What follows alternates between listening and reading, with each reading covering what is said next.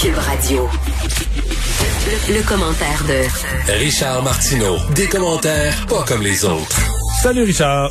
Salut Mario. Écoute, je vais rebondir rapidement là, sur l'affaire de Gilles Barry. J'ai entendu tantôt. Oui. Je suis en train de me demander si le silence de M. Fitzgibbon vis-à-vis de l'offre de Pierre-Carl Pelado, si c'est pas personnel. Parce qu'on sait que ce sont les journaux québécois qui ont sorti son histoire de conflit d'intérêts. C'est pas un Ah, il est furieux personne. contre Pierre-Carl Pelado, Monsieur- là. monsieur, il est furieux. Il l'a à travers la gorge et je pense qu'il est en train de personnaliser ce conflit-là et qu'il ne pense pas vraiment à Air Transat, il pense pas aux consommateurs, il pense pas euh, même à l'industrie de l'avion, il pense rien qu'à régler ses comptes. Je trouve ça assez pitoyable. Mais tu veux me parler euh, un peu de, de toutes les nouvelles là, euh, ramassées autour de l'industrie pharmaceutique qui a quitté le Ben- Canada versus notre difficulté aujourd'hui à fabriquer ou s'approvisionner en vaccins. Écoute, il y a trois secteurs où il faut être autosuffisant quand tu es un pays. L'alimentation, l'énergie puis les médicaments. Ça, c'est très important. faut pas que tu sois dépendant des autres pays pour ça. Ça fait des années que les spécialistes le disent. La prochaine guerre mondiale, ce sera pas les États-Unis contre la Russie ou la Chine. Ça va être la planète contre des virus. Euh, on était menacés et on a mis, écoute, euh, on, a, on, il fut un temps, on avait un écosystème euh, au Canada qui était fertile euh, pour faire pousser des industries pharmaceutiques qui étaient très bonnes. On avait un bon engrais, des subventions, des crédits d'impôt. Mais on les a, pas juste scrappé, nég- ça. on les a pas juste négligés, Richard. là. On les a haïs, là. on les a détestés. Là. On a On des gens, écœurés. des gens ont milité politiquement pour dire ah les pharmaceutiques, tu sais, les grosses pharmaceutiques, puis tout ça.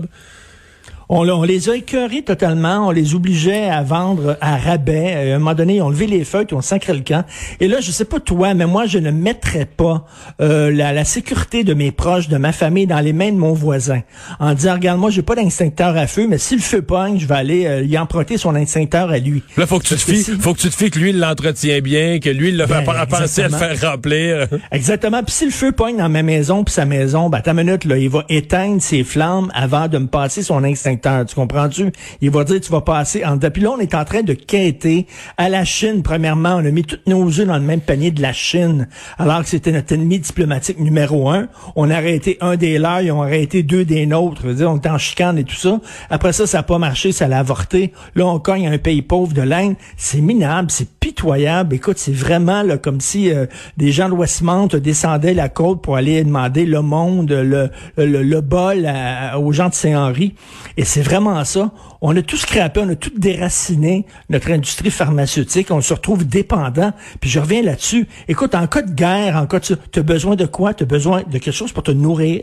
Tu as besoin de de- d'énergie et tu as besoin de, De médicaments. médicaments. Comment on a pu Richard. penser tout scraper ça? C'est une grosse gaffe. Merci Richard. Merci, salut. On se quitte dans un instant la conférence de presse.